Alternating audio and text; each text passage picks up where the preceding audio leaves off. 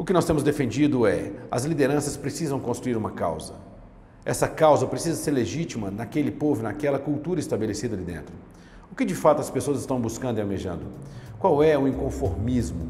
Onde é que está a indignação ali dentro?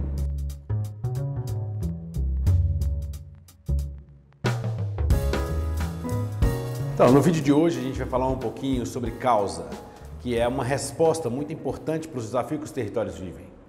A realidade é que a causa é a única forma da gente construir unidade e tratar das diferenças. Sem uma causa, as diferenças ficam muito evidentes e ela impede com que haja uma união das pessoas em prol de uma mudança ou de uma transformação desejada. Observe, se você chega em um lugar onde as pessoas são muito diferentes e não há uma causa que os una, elas vão trabalhar e privilegiar as diferenças que há entre elas. Agora, onde há uma causa, é como pensar num estádio. Observe um estádio lotado no Brasil, onde nós temos 50 mil, 80 mil, 70 mil pessoas que são completamente diferentes uma das outras, mas o momento e o motivo delas estarem ali é a torcida por aquele time. Então, ali, aquele momento, aquela causa que levaram eles ali, fazem com que eles construam uma unidade naquilo. Nós temos líderes hoje que estão dando resposta a seus grupos políticos, né? sejam dentro de associações, sejam dentro de sindicatos e as suas causas são causas próprias. E, por fim, isso não traz de fato o resultado que a comunidade precisa. Porque o objetivo da entrada era, de fato, favorecer um grupo e não toda aquela comunidade estabelecida dentro daquele território. O que nós temos defendido é: as lideranças precisam construir uma causa. Essa causa precisa ser legítima naquele povo, naquela cultura estabelecida ali dentro. O que de fato as pessoas estão buscando e almejando? Qual é o inconformismo? Onde é que está a indignação ali dentro? Quando nós pegamos a história da Inconfidência brasileira, desculpa, da Inconfidência mineira, nós vemos Tiradentes, né, junto com os Inconfidentes, inconformados com a coroa portuguesa e com o Visconde é, de Barbacena.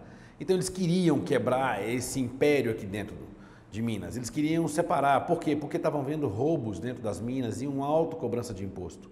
Isso levantou um grande movimento que, embora tenha demorado um pouco a liberdade acontecer, ela veio e existiu. E se você observar, esse grande movimento construiu uma bandeira, que é a bandeira de Minas. Não é? Então ele teve toda uma expressão que eternizou pessoas e que fez que, apesar das pessoas terem morrido, essa causa não morreu. Porque as pessoas se apropriaram de uma causa. Uma causa legítima, ela perpetua-se. Ninguém consegue controlar ela depois que ela é lançada lá fora. É mais ou menos como a gente imaginar o movimento negro. Quem consegue conter hoje em dia ele? Ninguém, nem mesmo quem o criou, nem mesmo quem é, levantou essa bandeira por tempos ali atrás.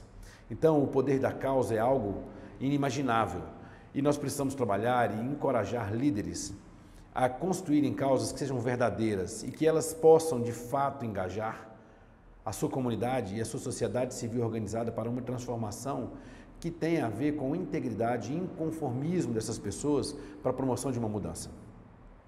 E nós aqui usamos muito o símbolo da bandeira, porque ela representa todo o símbolo de uma causa. Todo grande grupo organizado tem sempre uma bandeira pelo qual ele defende.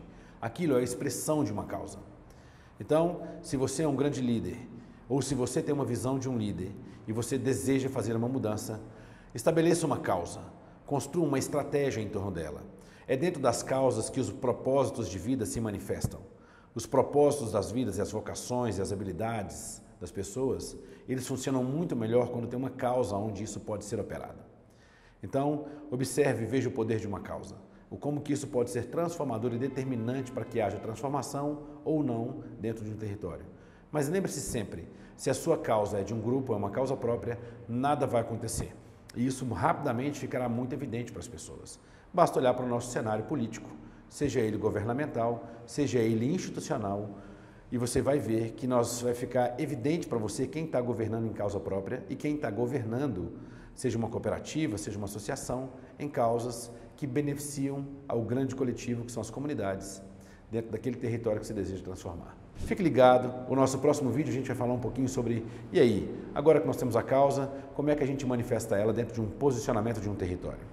E observe, ao longo da vida, ao longo do mundo, da história do mundo, as mudanças começaram sempre em uma pessoa.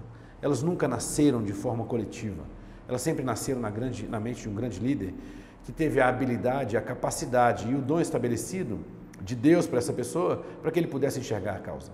Mas a verdade é que hoje os líderes estão com medo e muitas vezes sem saber como levantar uma grande bandeira e pessoas que vistam essa camisa para fazer a grande transformação. Até o nosso próximo vídeo.